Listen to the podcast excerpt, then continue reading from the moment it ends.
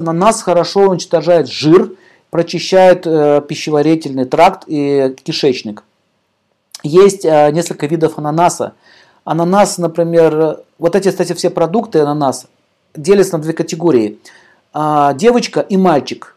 Ананас, вот то, что продается у нас, не знаю, как в Европе или в других странах, но в России, в данном случае речь идет о России, а, у нас все ананасы мальчики.